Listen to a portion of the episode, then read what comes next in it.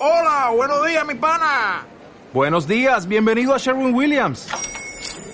¡Ey! ¿Qué onda, compadre? ¿Qué onda? Ya tengo lista la pintura que ordenaste en el ProPlus app. Con más de 6.000 representantes en nuestras tiendas listos para atenderte en tu idioma y beneficios para contratistas que encontrarás en aliadopro.com. En Sherwin Williams somos el aliado del PRO.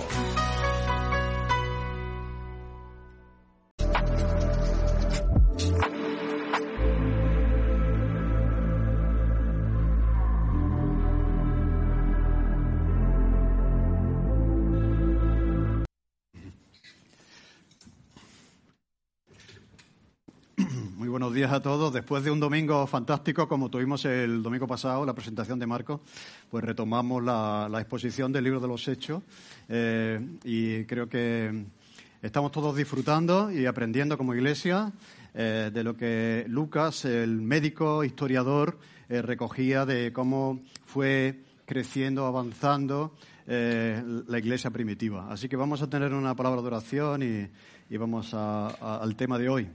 Te agradecemos, Señor, las canciones que hemos cantado, las letras que nos hablan de ti. Gracias, Señor, por tu misericordia. Yo pensaba que somos privilegiados por haberte conocido eh, de una manera personal y directa a través de tu palabra, a través de los evangelios, encontrar al Jesús de, la historia eh, que estuvo con nosotros y que nos enseñó y que es eh, nuestro Señor y Salvador. Te damos gracias por por haber obrado en nuestros corazones, por, por, la Iglesia, Señor, por lo que tú quieres hacer a través de ella. Gracias por tu palabra, porque siempre es un motivo de aliento y de, de, ánimo, de fortaleza, de edificación para nuestras vidas. Así que te lo agradecemos. Gracias por cada persona aquí, también por los que nos están siguiendo a través de las redes sociales. Señor, que mm, todo lo que hacemos para tu gloria pueda también redundar en el bien eh, y la edificación de, de las personas. En el nombre de Jesús. Amén. Muy bien, después de pasar tres años, Pablo pasó tres años en la ciudad de Éfeso, ciudad muy importante, iglesia muy importante, que iba a ser un centro de, misiones, de evangelismo en toda, en toda la zona, pues ya se calmaron las cosas. ¿Os acordáis que dejamos a Pablo en medio de un, de un alboroto tremendo en la ciudad generado por aquellos plateros que se dedicaban a, construir, a hacer eh, ídolos que luego la gente compraba y se llevaba a sus casas, ¿no? Entonces, claro, ellos vivían de eso, se enriquecían con eso y, cuando Pablo estaba diciendo que no son dioses aquellos que, que, habitan en templos hechos con las manos humanas, pues entonces aquello les ofendió tremendamente y fueron directamente a por Pablo. Cuando las cosas se serenan, cuando las cosas se calman, pues Pablo sigue, sigue su, su viaje, su tercer viaje misionero y que duraría un año más un año más del tiempo que duró, que fueron cuatro, cuatro en total. Pasó tres años en Éfeso y todavía quedaba un año más de recorrido que vamos a ver hoy, una parte de ese año que Pablo eh, sigue adelante. Vamos a leer en Hechos capítulo 20, versículo 1 al 16, y dice lo siguiente. Hechos capítulo 20, versículo 1 al 16. Después que cesó el alboroto que hemos mencionado, llamó Pablo a los discípulos y habiéndoles exhortado y abrazado, se despidió y salió para ir a Macedonia. Se despide de los discípulos de Éfeso. Y después de recorrer aquellas regiones, de exhortarles con abundancia de palabras, llegó a Grecia, después de haber estado allí tres meses, y siéndole puestas muchas asechanzas por los judíos para que, se, que se embarca, para que cuando se embarcase para Siria, tomó la decisión de volver por Macedonia y le acompañaron hasta Asia Sópater de Berea, Aristarco y Segundo de Tesalónica, Gallo de Derbe y Timoteo y de Asia Tíquico y Trófimo. Estos, habiéndose adelantado, nos esperaron en Troas y nosotros, aquí se incluye Lucas, que está escribiendo, pasados los días de los panes sin levadura, navegamos de Filipos y en cinco días nos reunimos con ellos en Troas, donde nos quedamos siete días. ¿Veis? Lucas está dando datos históricos, fechas, días concretos, siete días. El primer día de la semana, reunidos los discípulos para partir el pan, Pablo les enseñaba habiendo de salir al día siguiente, y alargó el discurso hasta la medianoche. Y había muchas lámparas en el aposento alto donde estaban reunidos y un joven llamado Eutico que estaba sentado en la ventana, rendido de un sueño profundo por cuanto Pablo disertaba largamente, vencido del sueño cayó del tercer piso abajo y fue levantado muerto. Entonces descendió Pablo y se echó sobre él y abrazándolo dijo, no os alarméis, pues está vivo. Después de haber subido y partido el pan y comido, habló largamente hasta el amanecer. Y así salió. y llevaron al joven vivo y fueron grandemente consolados. Nosotros, eh, nosotros adelantándonos a embarcarnos, navegamos a Asón para recoger allá a Pablo, ya que así lo había él decidido, determinado, queriendo ir por tierra. Cuando se reunió con nosotros en Asón, Tomándole a bordo, vinimos a Mitelene y navegando de allí, al día siguiente llegamos delante de Quío y el otro día tomamos Puerto en Samos y habiendo hecho escala en Trogilio, al día siguiente llegamos a Mileto porque Pablo se había propuesto pasar de largo de Éfeso para no detenerse en Asia, pues se apresuraba para estar el día de Pentecostés, si le fuese posible, en Jerusalén. Vamos a ver un plano del viaje y vamos a ver dónde estamos. Y eh, Pablo está aquí, ¿de acuerdo? Él ha, hecho todo este trayecto, aquí se para tres años y ahora sigue, sigue todo este viaje, llega a Corinto después regresa, regresa por aquí, ¿de acuerdo? Y entonces eh, baja por aquí y entonces termina aquí. Aquí él llama a los ancianos de, eso lo veremos la semana que viene, de la iglesia de Éfeso porque quiere despedirse de ellos antes de seguir su viaje hasta llegar a Jerusalén como tenía, como tenía previsto. ¿De acuerdo? Vamos a dejar ese mapa ahí porque vamos a estar mencionando, mencionando mm, algunos lugares y nos vamos a parar en lo que pasa en ese sitio eh, concretamente. ¿De acuerdo? Así que vemos aquí mm, tres cosas fundamentalmente. Eh, el, recorrido que él está haciendo por las iglesias de Macedonia y de Acaya, que Lucas resume muy rápidamente, no se para a dar detalles de lo que está pasando, Parece que, él quiere avanzar un poco en todo el relato, así que lo resume muy rápidamente. Hay algo que él quiere recoger y algo que pasa en Troas, ya de camino de regreso, ¿de acuerdo? Está aquí arriba, ¿lo veis aquí? ¿De acuerdo? Eh, algo que pasa ahí y, que espero que no pase aquí, esta mañana, cuando, cuando estamos haciendo un discurso que espero que no sea largo y que nadie se duerma y se caiga al tercer piso, que fue lo que, lo que pasó.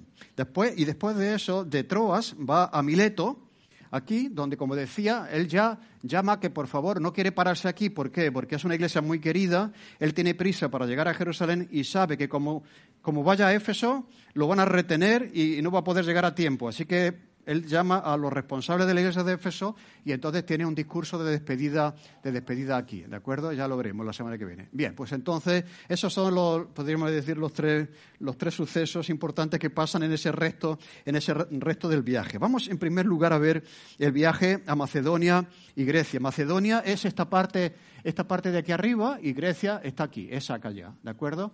Toda esta parte es la, eh, la Turquía actual.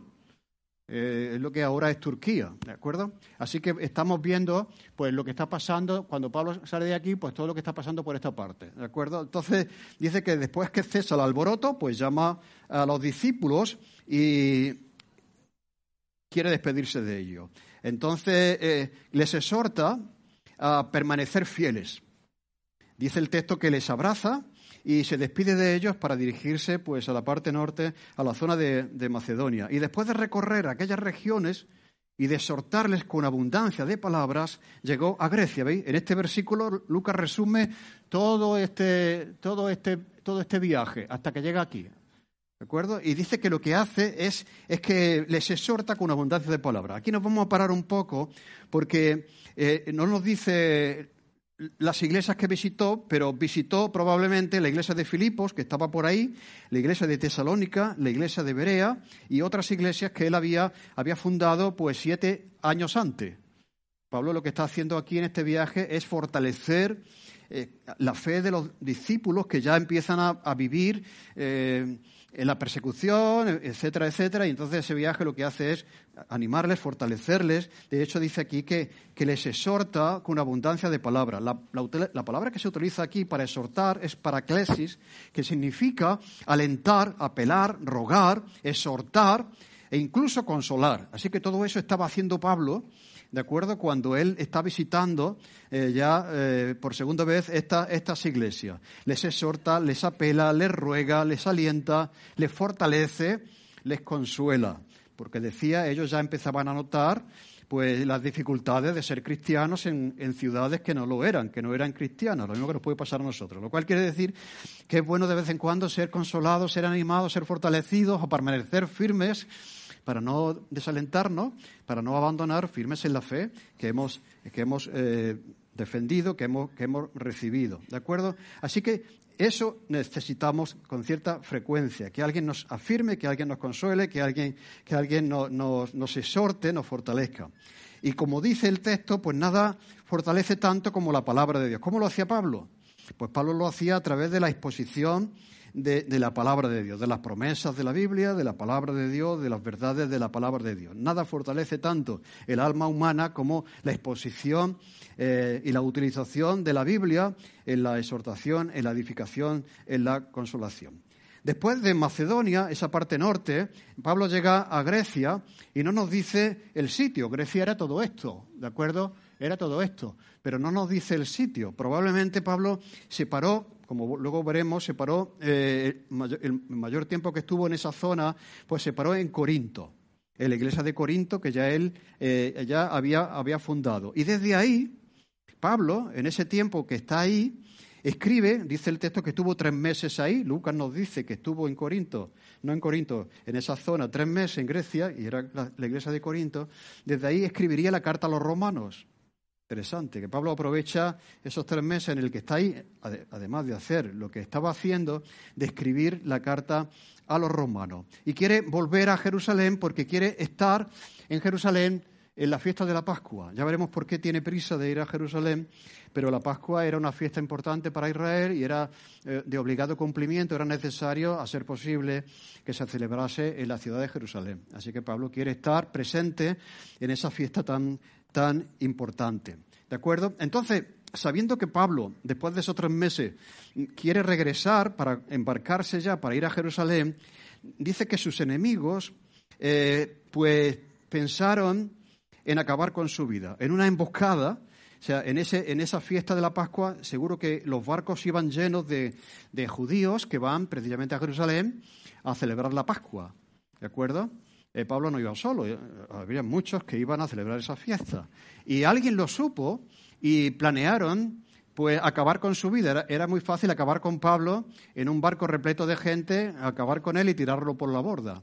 Y dice que Pablo, sabiéndolo, no sabemos cómo lo supo, no sabemos cómo lo supo, pero lo supo. Pablo decidió, en lugar de tomar un barco, decidió ir caminando y tomar el viaje de regreso. En lugar de cruzando por aquí, pues decidió volver sobre sus pasos, ¿de acuerdo? ¿Por qué? Porque estaban, estaban determinados en, en acabar, acabar con su vida. ¿Cómo lo sabía? Que iba a coger un barco en Grecia. Alguien se lo chivó, ¿de acuerdo? ¿Y cómo, cómo, cómo, cómo lo supo Pablo? Alguien chivó a este grupo de enemigos de Pablo de que Pablo, oye, que Pablo está sacando los billetes para ir a Jerusalén, podemos aprovechar, ¿de acuerdo? Y tirarlo por la borda. Porque está enseñando cosas que van contra nuestra fe judía, en fin, todo esto, ¿no? Entonces, mm, ellos lo supieron de alguna manera y también Pablo supo que estaban tramando eso y por eso él decide, decide eh, volver caminando. Una cosa que vemos aquí que podemos aprender es que el ministerio de Pablo estuvo siempre bajo, bajo ataque del enemigo. O sea, de verdad. A veces pensamos, hoy, a ver si hay un claro momento de tranquilidad, de sosiego. Pablo no lo tuvo jamás. O sea, ahora que estamos viendo hechos poco a poco, digo, es que no hay, no hay ciudad que visitara donde no saliese corriendo, donde no encontrase un grupo de oposición, de gente que, que ¿me entendéis? Que todo, todo ese ministerio mm, se desarrolló en medio de la persecución y en medio de la adversidad. Y aún así él siguió adelante. O sea, no dijo, mira, ya estoy cansado, ya este es el tercer viaje y cada viaje recibo, recibo maltrato, pedradas, eh, ataques, cárceles, prisiones, todo eso, pues ya está bien, ya lo dejo. Pues no, oye, él siguió a pesar de que todo su, su ministerio mm, estaba en todo el ministerio estaba presente el ataque del enemigo y, esto nos demuestra cómo era Pablo, el espíritu de sacrificio, que él tenía y, el compromiso con, el ministerio que el Señor le había, le había encomendado a él, ¿no? Y, esto nos reta a nosotros en tiempos como los que vivimos. Ahora, hay otra cosa, otro detalle. Yo creo que todas las cosas de la Biblia están ahí por... Muchas veces leemos la Biblia y eh, sobre todo hay un texto en Nehemías que hay un montón de nombres y a veces dicen, ¿qué, propósito tiene este, esta larga lista de nombres aquí? Pues cuando tú te paras, tú encuentras sentido. O sea, aquí ahora vemos una lista de nombres ¿De acuerdo? Dice que le acompañaron hasta Asia, Sópater de Berea, además dicen el nombre y de dónde procedía esta persona. Aristarco y Segundo de Tesalónica, Gallo de Derbe y Timoteo de Asia, Tíquico y Trófimo. Y estos, habiéndose adelantado, nos esperaron a Pablo y a Lucas, que está con él, en Troas. Por lo tanto, como Pablo decide ir por tierra, Pablo dice, mira, me van a, me van a atacar en el barco, yo voy andando, pero vosotros iros en barco, y entonces ellos se fueron, cogieron un barco desde aquí y se fueron para aquí. ¿De acuerdo? Y entonces esperaron que Pablo hiciera todo el recorrido para encontrarse de nuevo con él. Y Pablo cuando regresa se encuentra con Lucas aquí, en, en Filipos. Y entonces una cosa que pasa es que ya se frustran sus planes. Él quiere estar en la Pascua, pero como, como tiene que ir andando, ya no puede llegar. Por eso, más adelante, si lo habéis notado, él dice que quería, ya que no pudo estar en la Pascua, estar el día de Pentecostés, que eran 40 días después. A veces, como veremos, las cosas no salen como uno quiere, pero eh, los planes se tuercen. Y eso pasó con él. Al tener que ir caminando, pues perdió una serie de días y ya no pudo estar como él quería en Jerusalén. ¿De acuerdo? Así que nos da una serie de, nombres y digo, ¿qué propósito tiene esto? En primer lugar, vemos un equipo que va por mar, que coge el barco, Sópater de Berea. Mira, Berea era aquella iglesia, ¿os acordáis? Que después de que Pablo predicase, cogían y, examinaban a ver si esas cosas que Pablo decía eran así. Esa es una iglesia muy interesante porque no se, no se, tragaba todo, no se creía todo. Ellos decían, vamos a ver si lo que ha dicho Pablo realmente concuerda con lo que dice la Biblia. Y eso siempre es bueno. ¿De acuerdo? Eso siempre es bueno. Coger la Biblia y decir, vamos a ver lo que hoy se está diciendo, si esto es bíblico o si esto se lo ha inventado el que está hablando, por muy bien que lo, que lo comunique. ¿De acuerdo? Este es de la iglesia de Berea, lo cual quiere decir, pues bueno, que esa iglesia tiene a alguien ahí que ahora vamos a explicar para qué lo tiene. En segundo lugar, dice que Aristarco y segundo de Tesalónica.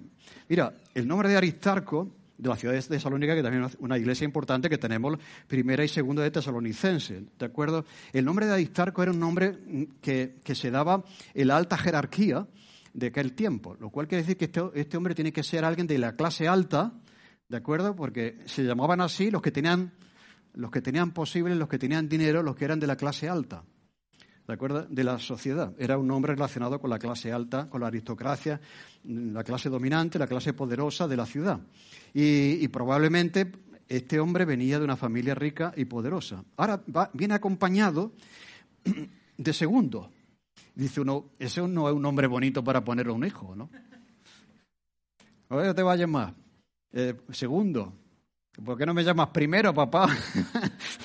Mira, pues es muy interesante que segundo era el nombre que se le ponía a los esclavos. Era el nombre que el dueño del esclavo no le llamaba por su nombre. Yo, yo me llamo Pepe. Pues no, te llamas Pepe. Para mí te llama segundo. ¿Y por qué no me llamas primero? Pues porque primero es el esclavo de más rango en mi casa. Y tú no, no te mereces el título de primero, sino que tú te llamas segundo. Así que segundo y primero era el nombre que se le daba a los esclavos dentro de la casa de sus señores. Así que también los esclavos tenían un rango, una posición, y si tú eras de los mejores esclavos, te llamaban primero. Así que llamaban, oye, llama primero, y entonces venía el esclavo para hacer cuestiones de más responsabilidad, y cuando había que poner la mesa, recoger los platos, oye, llama segundo. Interesante esto, ¿no? Eh, pues interesante. Pero sabéis que en esa iglesia convivía gente rica con gente esclava. Eso ahora sería, porque ahora la sociedad se divide, hombre, los ricos no se juntan con los pobres, lo cual quiere decir que la iglesia estaba demostrando realmente que en ella convivían gente de clase alta, eh, primero y segundo. Entonces va eh, este hombre de clase alta con un esclavo de segunda categoría, que se llama segundo, juntamente con él. Eso es bonito verlo funcionar en la iglesia. Gallo de Derbe, no me puedo parar, pero hay detalles muy interesantes. Gallo de Derbe, Timoteo, que ya sabemos quién es, que era de Listra, y Tíquico y Trófimo. Eh, Tíquico eh, significa afortunado, es una persona afortunada. Y, Pablo pasó con Tíquico, aparece varias veces eh, en las cartas de Pablo, y, y, cuando Pablo fue encarcelado, ya lo veremos en el siguiente viaje, Pablo es llevado preso a Roma, él estuvo con Pablo. Él le acompañó, no le abandonó, estuvo con él.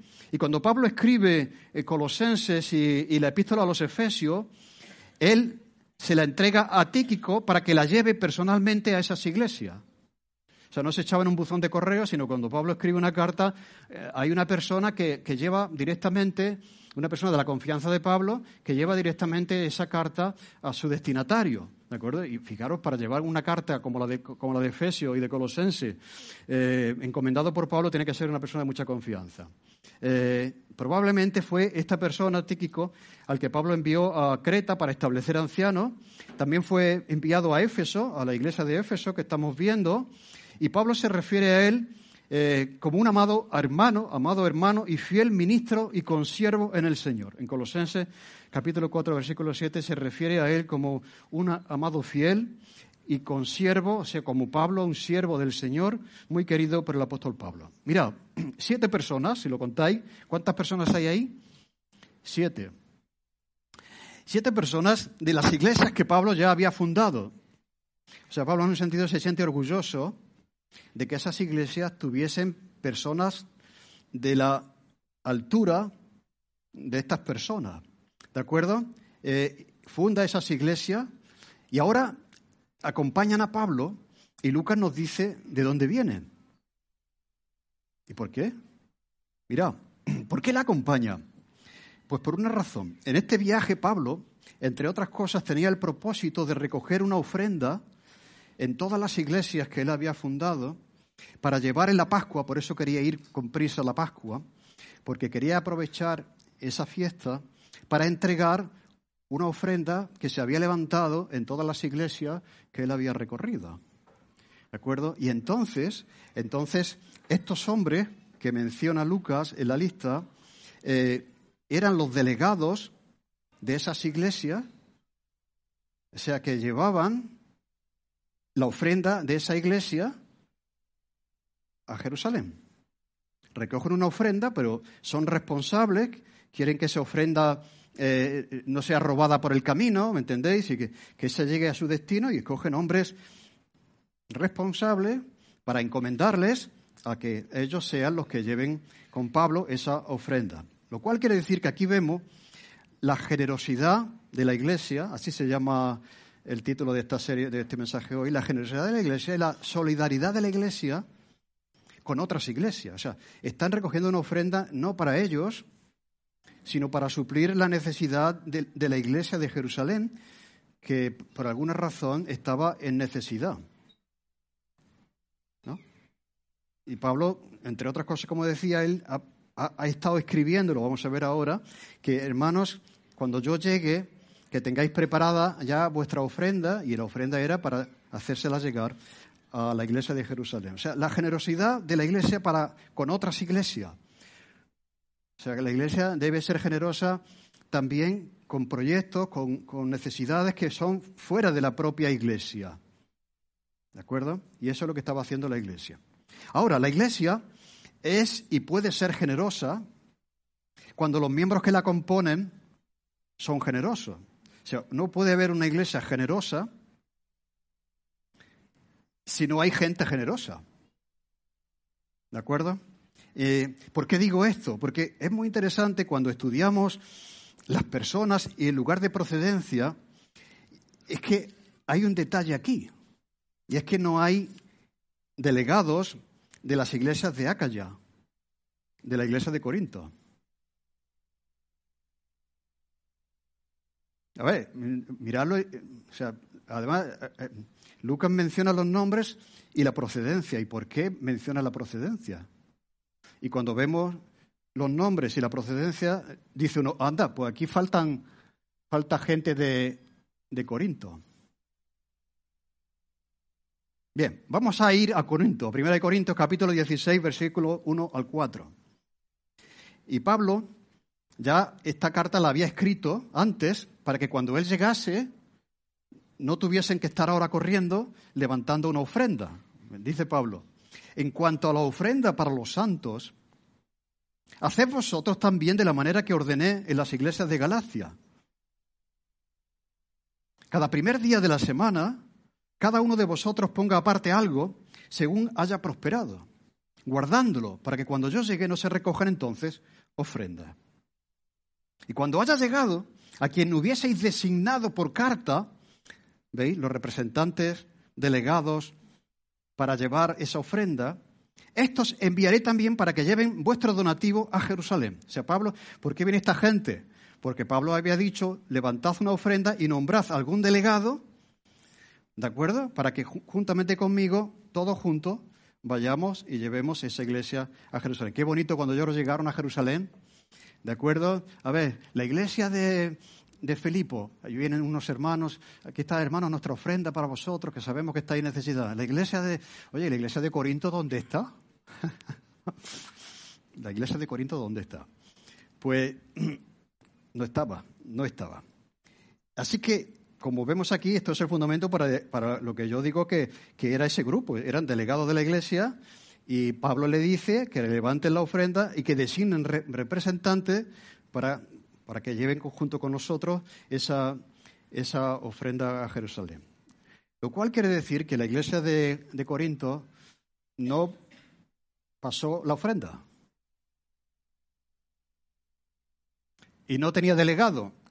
No tenía delegado porque no había ofrenda, porque no, no hicieron caso a lo que Pablo les pidió, lo cual quiere decir que no fueron generosos. Entre otras cosas, yo creo que la generosidad es una señal entre otras, mm, de madurez personal. O sea, cuando tú estás viendo a, un hijo tuyo pequeño compartir lo que tiene, estás viendo un rasgo importante de madurez personal. Y la generosidad es una de las expresiones de amor de Dios para con nosotros. O sea, que nos regaló, nos entregó eh, a su propio hijo. ¿de acuerdo? yo creo que la generosidad es una cualidad, un rasgo de madurez, pero precisamente la iglesia de, Corinto no era una iglesia madura. Así que cuando Pablo les pide, por favor, que recojan una ofrenda para la necesidad de... Pues ellos no, no pasaron la ofrenda. No es que no la pasaron, es que no hay una iglesia generosa si no hay cristianos que lo son, ¿o no? Es que la iglesia debería ser generosa, que debería hacer, colaborar y tal. Pero, tú eres un cristiano generoso, porque no podemos ser generosos si no hay en la iglesia gente generosa. Por lo tanto, esto es así. Eh, eh, no estaban ahí los representantes de la iglesia de Acaya de, de Corinto concretamente, porque no era una iglesia generosa. Y esto es así. hay cristianos que son generosos, que contribuyen económicamente con las necesidades de su iglesia y de la iglesia, y hay cristianos que no lo son. Hay cristianos que no son generosos y que no contribuyen con las necesidades de su iglesia y de la iglesia en general. ¿De acuerdo? Y de esta manera, pues también hay iglesias que pueden ser generosas y otras iglesias que no lo son. Así que mm, la iglesia de Corinto no estaba entre las iglesias generosas a pesar de que Pablo les exhortó que por favor que recojan una ofrenda y que nombren delegados. Si hubieran recogido la ofrenda, si hubieran sido generosos, entre esa lista de nombres hubieran estado dos representantes de la iglesia de Corinto, pero no estaban. Y eso nos plantea la siguiente pregunta. Si todos hiciesen como tú, ¿cómo sería Parque Este? ¿Sería una iglesia generosa? O no sería una iglesia generosa? Imagínate que todo el mundo hace lo que tú estás haciendo. ¿Vale? ¿Cómo sería Parque Este? ¿Sería generoso o no sería generoso? Eh, ¿Cómo sería la iglesia si todos hiciesen como tú? Para ser generoso, tenemos que tener gente generosa porque si no, no podremos ser generosos. Y hay un segundo grupo, aquí que va por tierra, y entonces dice Lucas, y nosotros pasamos los días de los panes sin levadura. Cuando pasaron, Pablo en ese viaje de vuelta, pues llega a Filipos, y entonces pues ahí está Lucas. Por eso Lucas se incluye ahora en el relato. Y entonces Pablo llega ahí, y como no puede llegar para celebrar la Pascua en Jerusalén, pues la celebra en la iglesia de Filipos.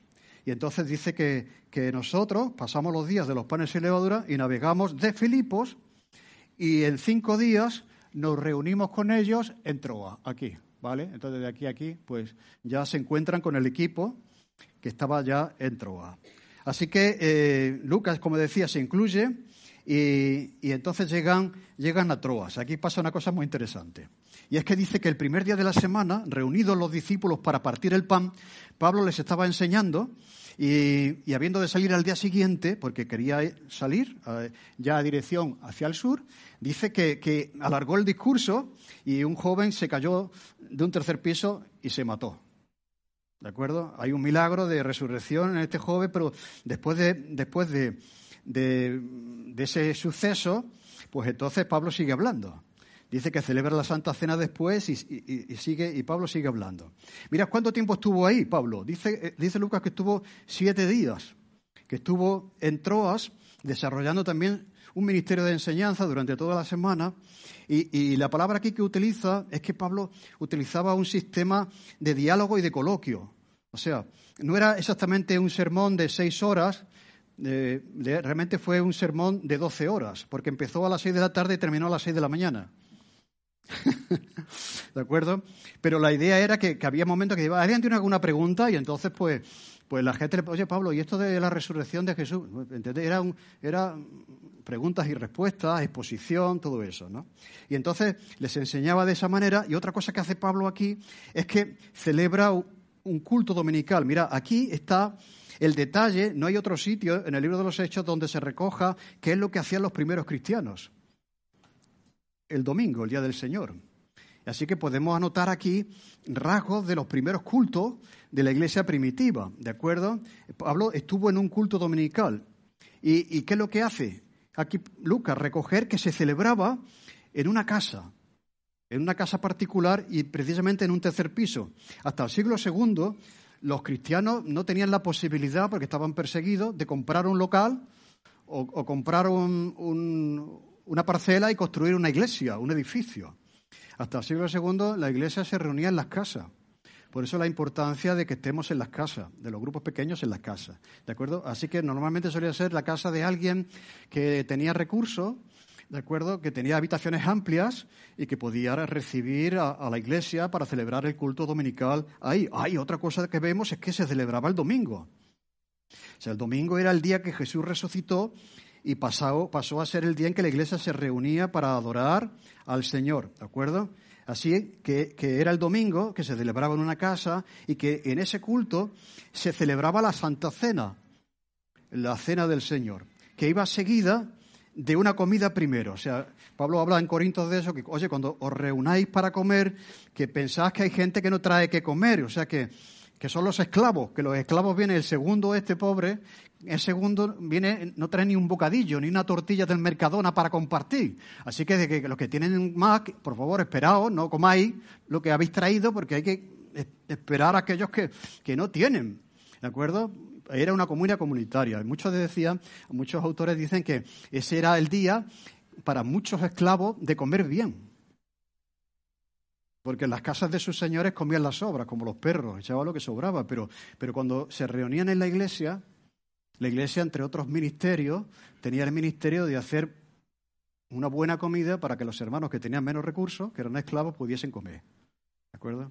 Y así, que se celebraba una, una cena que era seguida quizás imitando a Jesús, porque Jesús celebró una cena con sus discípulos en la que se despidió de ellos y al, final, al finalizar la cena tomó el pan y el vino y instituyó, estableció eh, la Santa Cena. Este es el pan que representa mi cuerpo, etcétera, etcétera. Así son cosas interesantes, interesantes que vemos que incluían el culto, el culto dominical de la iglesia de Troa. Ahora, hay aquí un detalle, es un culto interrumpido interrumpido por un accidente mortal. Mira, esto, esto yo me río porque tengo una anécdota aquí. Esto nos enseña qué tenemos que hacer si el pastor ahora mismo que está hablando se cae de repente. Le da un patatú y se cae de repente. Lo que tenemos que hacer es parar el culto. es muy interesante que es un culto, un culto interrumpido. Pablo está hablando, hay un chico ahí que por tanta gente como había, mira, no era culpa suya, ¿eh? tanto el hecho ni tampoco de muchos se ríen aquí, hombre, Pablo que tuvo se pasó, allí estuvo hablando un montón de tiempo. Mira, dice Lucas, muy interesante, teniendo consideración para con este chico, que había muchas lámparas y mucha gente en un sitio pequeño. Probablemente el, eh, el ambiente estaba viciado, se subió en una ventana eh, había un autor que dice, esto es un consejo para, para que no nos sentemos en las ventanas, ¿de acuerdo? Pues para que no nos subamos en la baranda. Ahí pone, por favor, no te subas en la baranda porque después caes. No, pues no, no, es nada de eso. El, el, chaval se sentaría ahí, no porque era un irresponsable, sino porque no había sitio, ¿de acuerdo? El ambiente estaba bastante caldeado por las muchas lámparas que había y eh, le entró el sueño, seguro que había estado trabajando todo el día, se cayó de un tercer piso y se mató. Así que, ¿qué pasó? Pues que se interrumpió el culto. Digo esto porque veréis, estábamos, cuando estábamos estudiando en una iglesia en Barcelona, pues, pues eh, la persona que estaba predicando se cayó de repente. Y allí estaban mirándose unos y otros y, ¿qué hacemos? ¿Qué, hacemos? ¿no? Y entonces no se sabía qué hacer. Digo, mira, aquí tenemos un dato. O sea, si, eh, si alguien se cae de repente, ¿de acuerdo? Si alguien viene, que eso también pasó, porque ah, estaba alguien predicando y entonces una familia de la iglesia había tenido un accidente de tráfico, serio. Entonces alguien tiene la noticia y entró. Y entonces eh, toda la gente empezó a salirse. Y la persona estaba predicando y no sabía lo que estaba pasando. Y ¿qué pasa? ¿Qué he dicho? ¿Qué he dicho que todo el mundo se va? ¿no? Y era porque empezaba, oye, que fulanita tenía un accidente. Oh, salió corriendo. Y dice, ¿qué, está pasando? Y el culto siguió, siguió. ¿no? Entonces, mejor decir, oye, paramos. Oye, ¿qué está pasando? Oye, pues vamos a, intentar ayudar lo que sea posible. Bueno, como una anécdota. Pero bueno, un dato aquí interesante, que ese culto fue interrumpido y que se interrumpió para atender a este joven que se había caído y que estaba muerto. ¿De acuerdo? Así que mm, había muerto. Lucas era médico eh, y, él recogió que había muerto. Pero Pablo bajó, lo abrazó y se produjo un milagro y entonces pues, pues lo recibieron con alegría. Entonces eh, siguió la reunión eh, que duró, como decía antes, de las seis de la tarde hasta las seis de la mañana y al alba ya, pues Pablo se despidió de ellos y se fue. Cosa que podemos aprender aquí del culto, del culto primitivo de la iglesia primitiva. En primer lugar, que los discípulos se reunían el día del Señor, o sea, el día que Jesús resucitó. No tenemos que reunirnos en sábado como los judíos lo hacían. La iglesia primitiva asumió que el día que el Señor había resucitado era un día sumamente extraordinario, que superaba eh, al sábado, ¿de acuerdo? Por lo tanto, se reunían el domingo. Todo cristiano debe reunirse, debe ir a la iglesia el domingo. El lugar no era un edificio, era una casa, eh, una casa amplia, y era, era por la noche. Esto no, yo creo que aquí hay libertad. Lo importante aquí es decir, bueno, eh, los cristianos tienen que reunirse para adorar a Dios. Ahora, ¿a qué hora? Eso ya lo podemos determinar dependiendo de la cultura y dependiendo de algunas cosas, ¿no? Pero era curioso que era por la noche. ¿Por qué? Porque, porque los esclavos ya podían salir, porque, porque la gente había trabajado todo el día y se celebraba por la noche. Había una predicación de la palabra de Dios, que era la que Pablo estaba haciendo, y también por lo que vemos aquí, pues se recogían ofrendas. Pablo dice, cada primer día de la semana, cada uno de vosotros ponga aparte algo, según haya prosperado, ¿de acuerdo? Guardándolo, reservándolo, para cuando yo llegue no se recojan entonces en ese, en ese momento. Pablo lo que quería es que fuera una, una ofrenda, no, no, de estas ofrendas que son irresponsables, considerarlo, hablarlo en familia, estamos recogiendo una ofrenda para cubrir la necesidad de la Iglesia de Jerusalén, entonces no lo queremos hacer de manera precipitada o, o ¿me entendéis? O así rápida no será necesario hacerlo si ya vosotros lo habéis estado haciendo anteriormente. Se celebraba la cena del Señor, partir el pan, y también había una comida fraternal. O sea, que, como decía antes, los cristianos llevaban comida y lo compartían unos con otros. Eso fue lo que pasó en Troas y podemos aprender algunas cosas de lo que sucedió allí. Y finalmente, ya la parte tercera es la vuelta hasta Mileto. Dice, nosotros nos adelantamos a embarcarnos, navegamos a Asón para recoger allí a Pablo, ya que así lo había determinado queriendo él ir por tierra. ¿De acuerdo? Y cuando se reunió con nosotros en Asón, tomando, tomándole a bordo, venimos a Mitelene y navegando de allí, al día siguiente llegamos delante de Quío y el otro día tomamos puerto en Samos, y habiendo hecho escala en Trogilio, el día siguiente llegaron a Mileto, porque Pablo se había propuesto pasar de largo a Éfeso para no detenerse en Asia, pues se apresuraba para estar el día de Pentecostés, ya no ya el día de la Pascua, sino el día de Pentecostés, si le fuese posible, en Jerusalén. Lo que decía antes, a veces las cosas no salen como, no sé, como habíamos planeado, pero bueno, Pablo sigue adelante porque quiere llegar y llevar esa ofrenda que está recogiendo entre las iglesias. ¿De acuerdo? Así que cuando salen de, Troas, de aquí, de ese suceso dicho mm, antes, ah, ya se ha acabado la pila, aquí, pues Pablo, mm, hay un, grupo que se embarca, que se embarca hasta llegar aquí, pero Pablo decide de ir de aquí a aquí, en lugar de por barco, ir caminando. ¿Y, ¿Y por qué lo hace? Pudiendo ir más cómodo y más rápido. ¿De acuerdo? ¿Por qué recoge Lucas que Pablo decide ir caminando? Algunos dicen que como Pablo era tan incansable, quiere aprovechar el máximo tiempo posible pues, para evangelizar. ¿De acuerdo? Dicen, quiero aprovechar pues, para recorrer. Era, era un camino de 20 kilómetros. ¿De acuerdo? El que decide hacer caminando en lugar de ir en barco. ¿no? Y un detalle interesante. Yo creo que Pablo quería hacer eso porque quería estar solo. A veces es bueno estar solos, ¿no? Había un buen grupo que iban y todos allí, cada uno hablando y tal. Pablo necesitaba.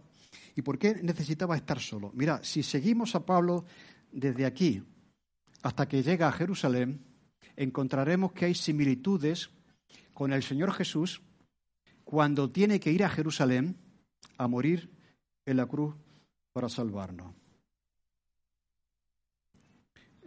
De hecho, Lucas encuentra ciertas similitudes entre el viaje de Jesús a Jerusalén para morir en una... ¿Os acordáis que dijo Pablo, Pedro al Señor? Señor, no subas a Jerusalén. Mira por ti mismo, ¿qué vas a hacer? Allí te van a arrestar, allí te van a crucificar. Y aún así eh, Jesús subió. ¿De acuerdo? Entonces, y yo estoy de acuerdo con esta. ¿Por qué fue, fue solo? Porque era su Gesemaní particular. Pablo sabía, lo veremos la semana que viene, ya que el Espíritu Santo le estaba dando testimonio de que este viaje no iba a ser como los demás, que cuando llegase a Jerusalén iban a arrestarle y iba a morir más adelante como moriría. Por lo tanto, Pablo sabe, mira, mira que Pablo, o sea, tú le dices a Pablo, oye Pablo, que te van a arrestar, que te van a perseguir, y Pablo diría, bueno, eso es algo nuevo, que eso no es nuevo para Pablo, o sea que, que Pablo estaba acostumbrado a eso. Pero cuando él, ya lo veremos, dice que el Espíritu le da testimonio de que en Jerusalén van a pasar cosas como no han pasado nunca en su ministerio y en su vida. Y Pablo sabe que se está enfrentando, como Jesús, al momento de la entrega y de la muerte. Y aún así asume, como Jesús asumió, y decía alguien que lo que está haciendo Pablo aquí es seguir a Jesús hasta la muerte. Ya lo veremos la semana que viene, que hay un profeta que dice a Pablo, Pablo, como subas a Jerusalén, te va a pasar esto. Y aún así él afirmó su rostro, dice, y siguió adelante sabiendo que al final estaría la muerte.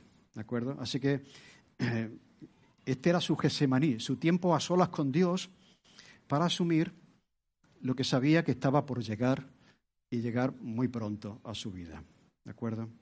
Un camino de 20 kilómetros, su Gesemaní particular, sabiendo lo que le esperaba. Muy bien, pues ya vamos a terminar. ¿Qué, podemos aprender de este, este, pasaje así tan complicadillo hoy, no? En primer lugar, que debemos de permanecer fieles al Señor a pesar del paso del tiempo. O sea, el paso del tiempo eh, a veces no perdona a algunas personas. ¿Cuántos de nosotros conocemos gente que está, estaba un tiempo y ya no está? Que eran fervientes y fieles al Señor, pero ahora ya no lo son. Todo. Probablemente haya gente aquí que dentro de unos años no demuestren el fervor, la fidelidad que están demostrando en este momento. eso siempre es un peligro. El paso del tiempo erosiona la vida y erosiona la fe. Y necesitamos ser fortalecidos, y ese es el ministerio de la Iglesia. Por eso predicamos, como Pablo hacía con esos hermanos en su tercer viaje misionero. En segundo lugar, otra cosa que podemos aprender es la importancia de que sea generoso para que la Iglesia sea como tú. Para que la Iglesia pueda ser generosa como tú lo eres. Que tengamos anhelo por escuchar también la palabra del Señor. O sea, Pablo estuvo hablando allí de seis de la tarde a seis de la mañana. ¿Sabéis que hay personas que cuando el predicador lleva más de 40 minutos ya se incomodan, y miran al reloj y algunos hasta se levantan y se van? Pero esto no, no se trata de defender los sermones largos, ¿eh? Muchas veces los sermones largos son consecuencia de la falta de, preparación y todo el predicador ahí se, pone a hablar y no, no hay manera de pararlo. No estamos defendiendo, defendiendo que los sermones tienen que ser largos, ¿me entendéis? Pero, oye, estuvieron allí desde las, desde las seis de la tarde, desde que terminaron de trabajar hasta, hasta la mañana. O sea, que, que no nos impacientemos si nos pasamos cinco minutos de... O si tenemos una reunión de trabajo, que no estemos mirando el reloj, diciendo, oye, si es que las cosas del Señor merecen todo lo mejor de nosotros. A veces tendremos que dedicarle más tiempo de lo que habíamos planeado. ¿Me entendéis lo que quiero decir? Pero no estemos mirando el reloj, uy, que ya, ya vamos aquí reunidos y ya, o que ya, ya se está pasando el pastor, ya me, levanto y me voy. No estamos demostrando, eh, eh, eh, ¿me entendéis? No? El afecto y el fervor que estos cristianos tenían por lo que Pablo estaba diciendo. Tenemos que recuperar eso, eh, el anhelo por escuchar la palabra del Señor sin, sin estar mirando continuamente el reloj. La importancia del culto dominical, o sea, eso es, ahí lo vemos en esa iglesia, por lo tanto, debes congregarte, reunirte el primer día de la semana como todos tus hermanos, hacer lo que hacía la iglesia de Troas. También otra cosa que aprendemos es, es que debemos estar dispuestos a, a- a sufrir y a sacrificar algo de nosotros por el bien de la obra del Señor, de la iglesia, del ministerio en el que estamos. O sea, si, si el límite de nuestro compromiso es, uy, en el momento que toque mi horario, que toque mi comodidad, ¿entendéis? O sea, Pablo mm, hizo lo que tuvo que hacer, con tal, como veremos la semana que viene, de hacer lo que Dios le había encomendado. ¿Entendéis? Entonces a veces tenemos que hacer sacrificios personales. ¿No? El espíritu de sacrificio eh, de antaño, ¿dónde está? Eh, ¿Entendéis? Necesitamos tener espíritu de sacrificio si es que vamos a ser seguidores de Jesús. El que quiera ser mi discípulo, tome su cruz cada día y, y sígame. El que quiera conservar su vida, la va a perder.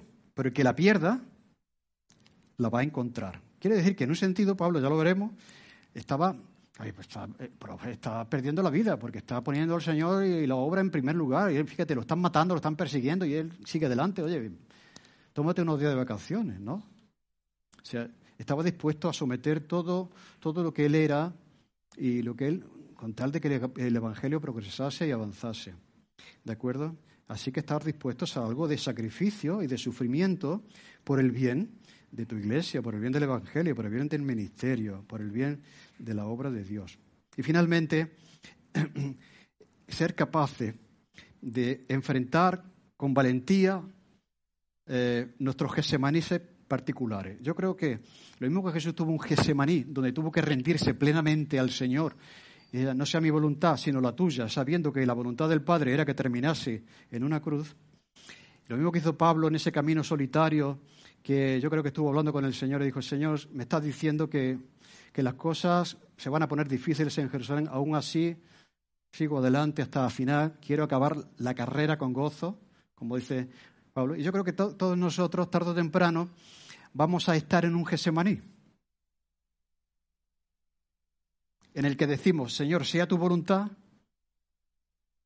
o decimos, aquí me planto. ¿No? Eso, tarde o temprano así será. Yo creo que eso pasa, eh, pasará. Menos mal que no pasa todos los días, pero hay momentos en que el Señor nos va a poner entre Él y, y nosotros a solas y nos va a decir, eh, ¿realmente eso más importante que todo lo demás? ¿Estás dispuesto a decir que sea tu voluntad, la del Señor y no la tuya? Entonces eso aprendemos de Pablo, que aún sabiendo lo que estaba por llegar, él siguió adelante como Jesús siguió adelante cuando la gente le decía, Señor, mira por ti mismo, no subas a Jerusalén. Así que damos muchas gracias al Señor por todo lo que podemos descubrir eh, en su palabra y por el ejemplo de Pablo, por la vida de la Iglesia y que el Señor nos ayude a seguir avanzando y creciendo eh, en lo que hoy Él nos ha dicho a través de, de su palabra. Amén. Te damos gracias, Señor, por este, por este pasaje también tan clave, tan importante, lleno de riqueza, lleno de detalles, Señor, y que tú quieres eh, también transmitirnos a cada uno de nosotros. Ayúdanos, Señor, a ser eh, generosos, Ayúdanos, Señor, a tener el celo que tenía el apóstol Pablo, Señor, de seguir adelante a pesar de que eso significaba morir. Ayúdanos, Señor, a ser una iglesia que se reúne, que se congrega, que te alaba, que, que come junta, que, que celebra la Santa Cena en comunión unos con otros, Señor. Ayúdanos a, poner en práctica lo que hoy hemos escuchado. Te lo pedimos en el nombre de Jesús. Amén.